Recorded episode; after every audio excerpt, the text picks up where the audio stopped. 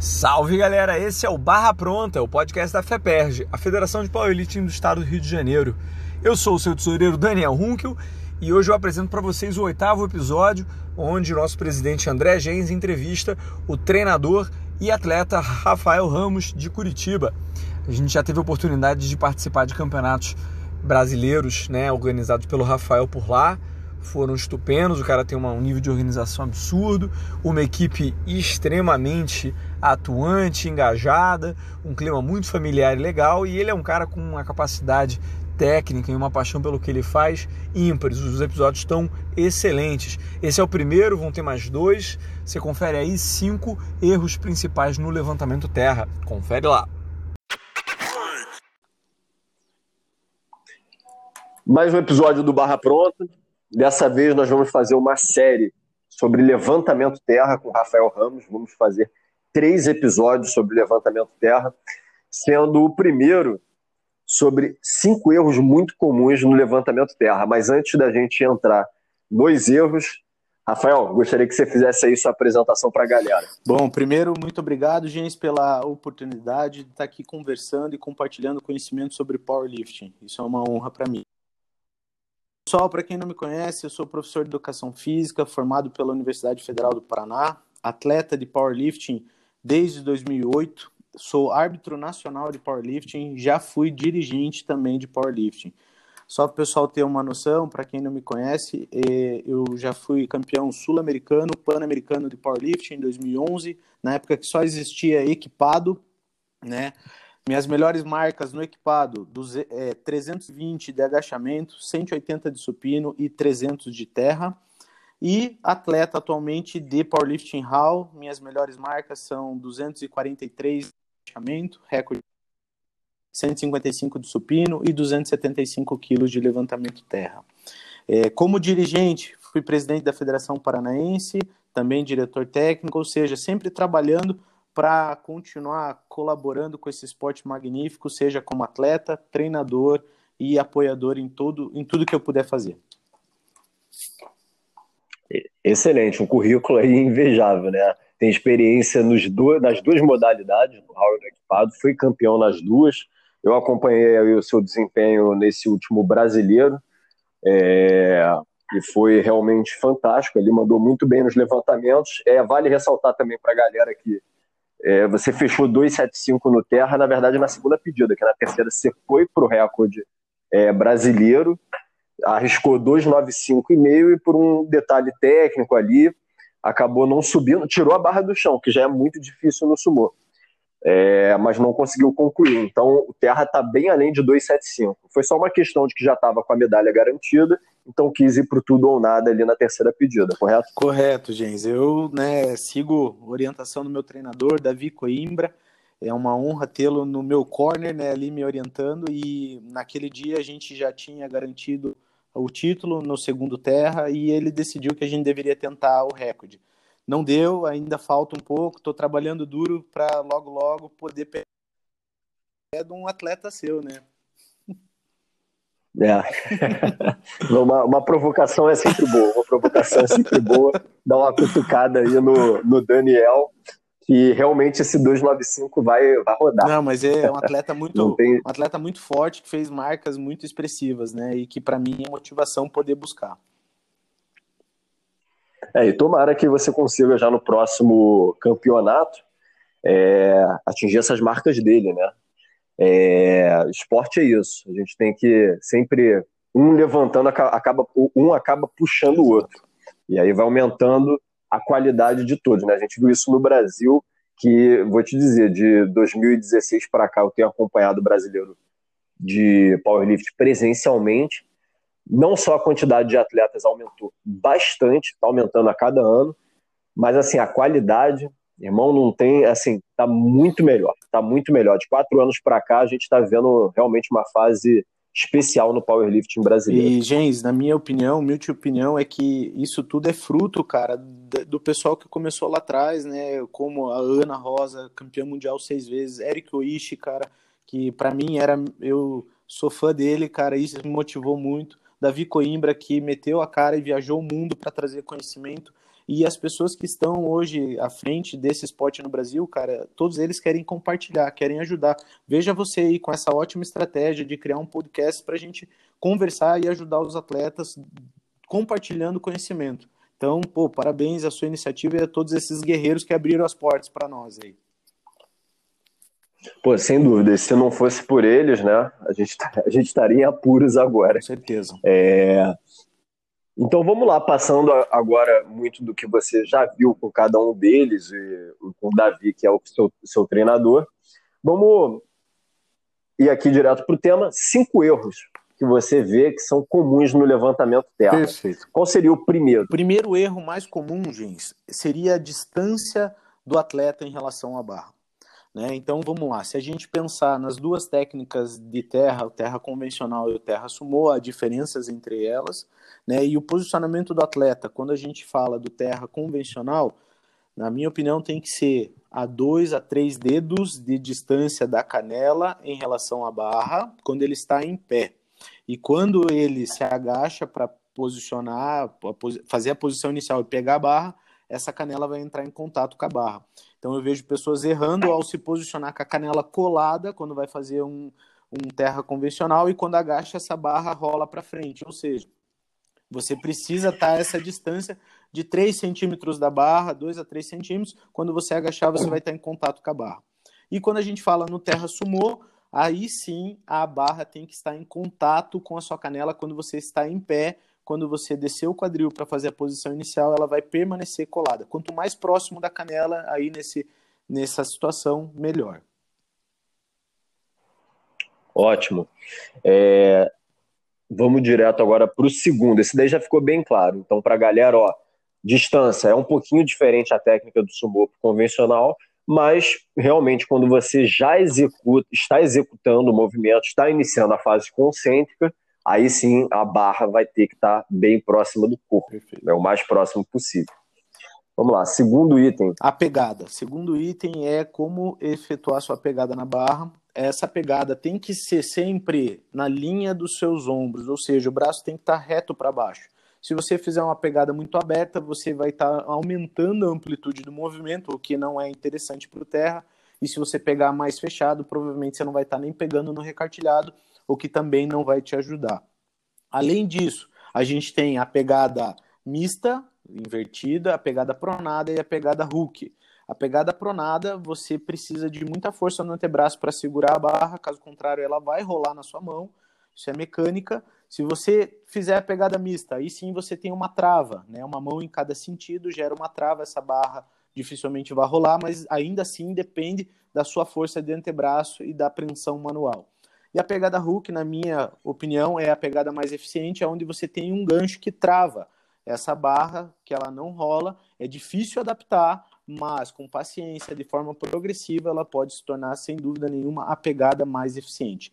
Para quem é iniciante, gente, quando a gente fala em treino de levantamento terra, tudo bem você fazer algumas, algumas séries mais leves de aquecimento na pegada pronada, isso não é um problema mas quando você fala de levantamento terra máximo, aí sim ou vai ser a pegada mista ou a hook.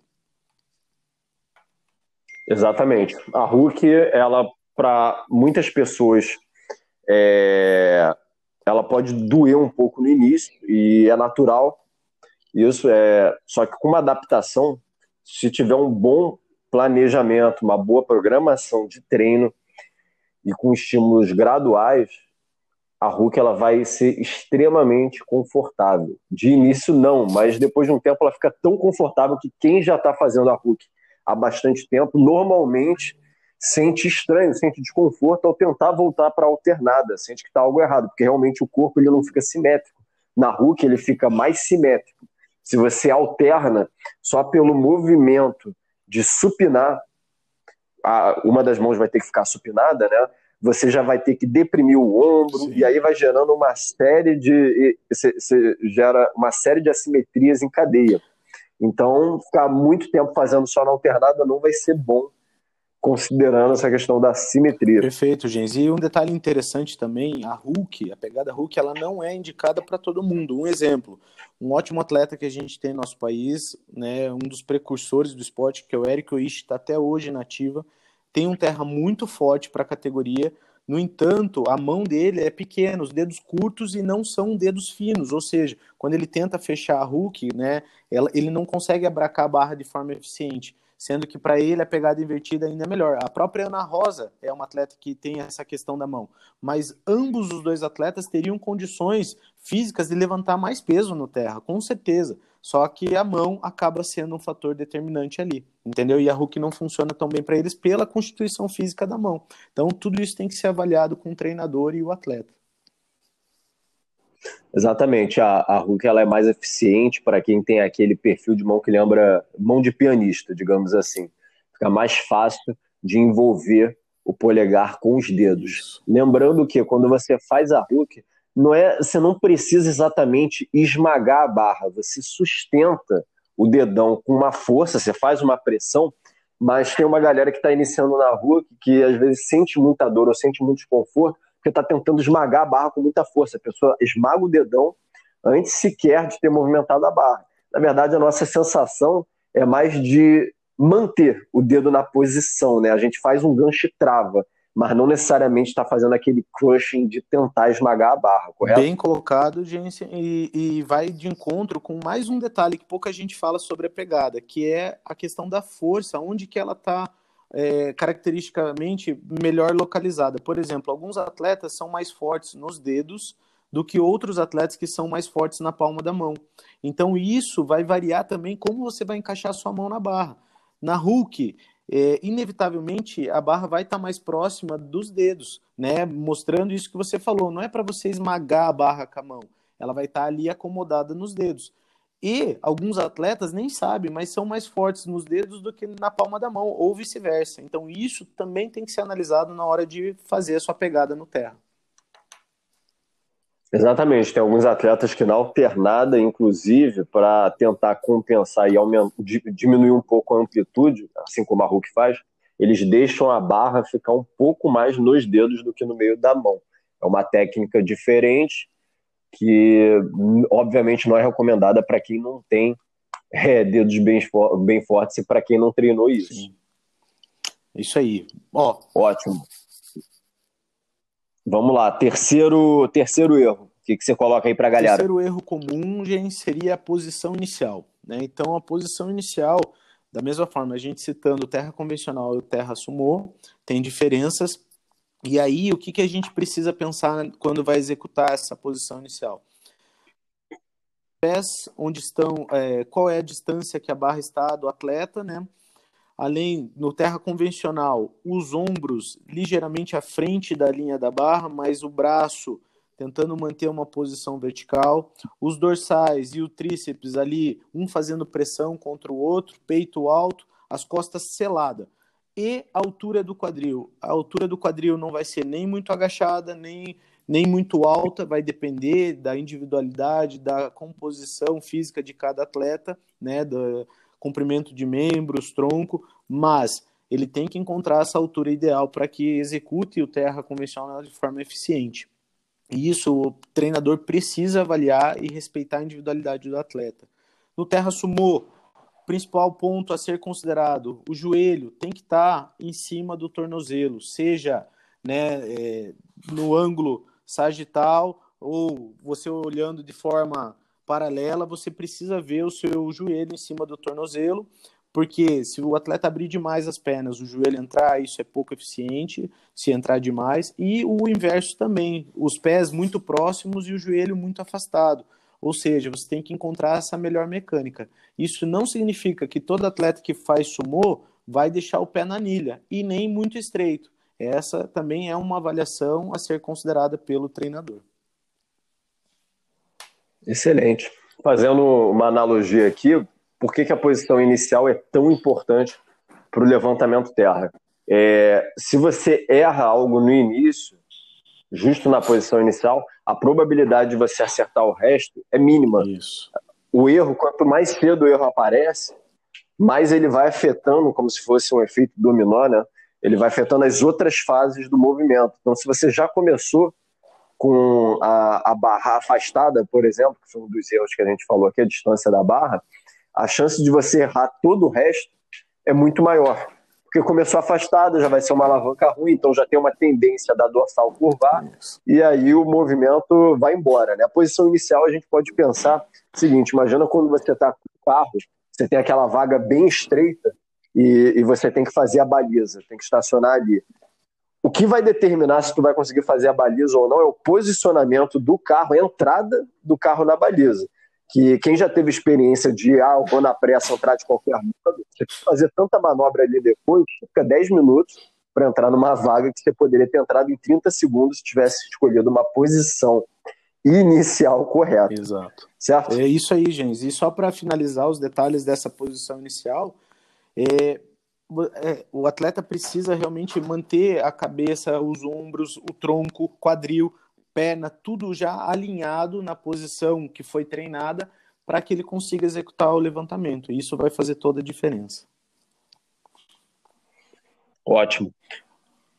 Quarto erro, o que, que tu coloca aí para a galera? O quarto erro eu colocaria a aceleração do movimento, porque o terra ele precisa ser um movimento em linha reta, mas que tenha aceleração constante e progressiva. A questão da progressão é que às vezes os atletas erram. E isso faz total diferença, sendo que o atleta precisa tirar essa barra do chão e ir ganhando velocidade ao longo do movimento, e às vezes o atleta não consegue acelerar no final, o que pode gerar uma falha do movimento, porque ele não vai conseguir finalizar esse movimento se ele não acelerar, ou o atleta que faz o oposto, que sai muito rápido do chão e aí acaba perdendo a postura, até porque deu um tranco na barra ao tirar essa barra do chão. Então a aceleração do levantamento terra tem que ser progressiva, né, é constante e progressiva, sempre melhorando a, conforme essa barra vai chegando próximo do, da extensão do quadril.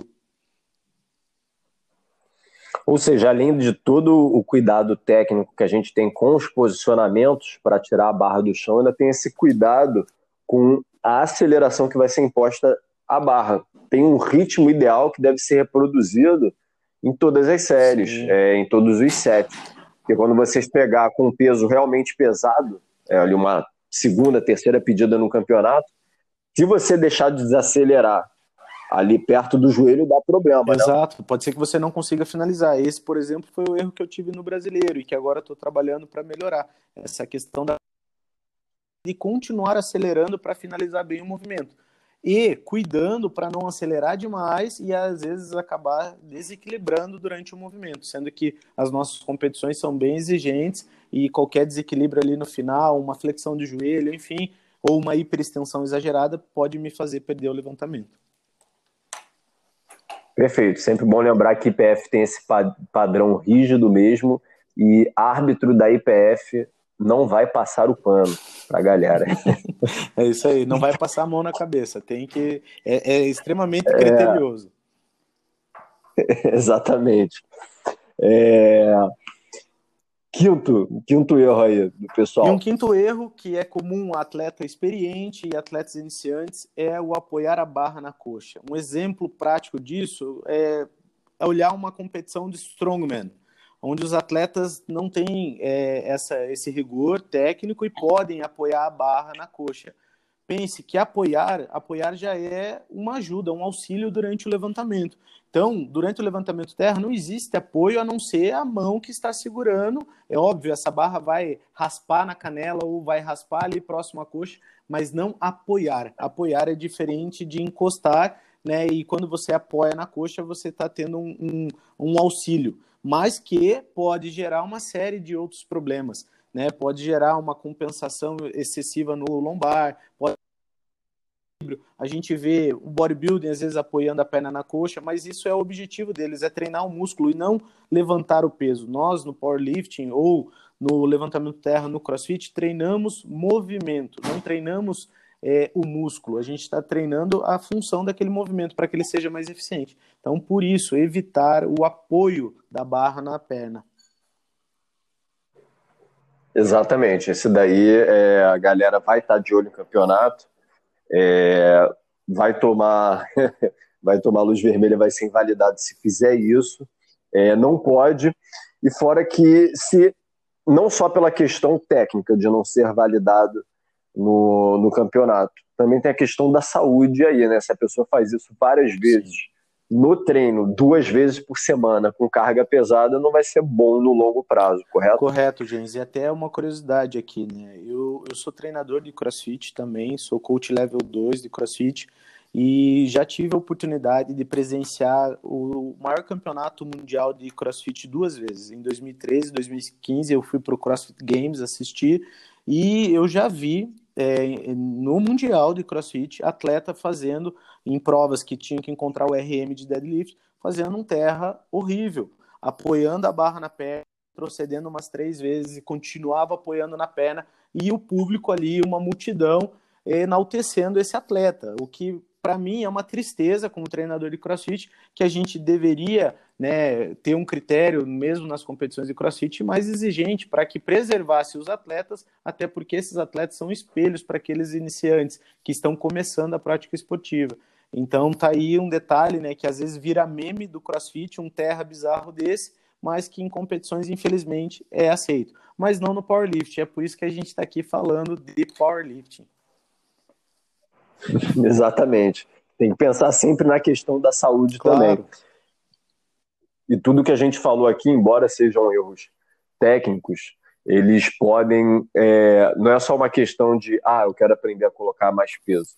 É uma questão também de, ah, eu quero aprender a colocar mais peso e continuar colocando mais peso pelos próximos 20, 30, 40 anos. Exato. Tem que ter longevidade pensar no longo prazo, certo? Não, eu acho que essa é a maior conquista. O powerlifting é um esporte competitivo, mas ele pode ser aplicado a qualquer população. Em idosos tem um benefício enorme e vai começar de forma progressiva, mas sempre a base, seja no atleta de alta performance ou uma pessoa que busca saúde, é a qualidade técnica do seu movimento. E a carga vai vir com o tempo, a pessoa vai ficar mais forte, vai levantar mais peso, desde que a técnica continue evoluindo. Perfeito. Bom, vamos encerrar então aqui por hoje esse episódio de, dos cinco principais erros. Amanhã vamos liberar o segundo episódio dessa série, que vão ser cinco dicas essenciais para o seu levantamento terra. E agradeço aí o Rafael pela participação. Aguardem os próximos episódios. Vamos fechar essa série aí de três para geral aprender bastante aí sobre levantamento terra. É isso, barra pronta. É isso, galera. Esse foi o episódio. Espero que vocês tenham gostado. Compartilhem com os colegas. Pega o link, passa para todo mundo nos grupos de WhatsApp, faz stories no Instagram. A gente precisa aí da sua divulgação. Valeu? Tudo de bom, um abraço, até a próxima.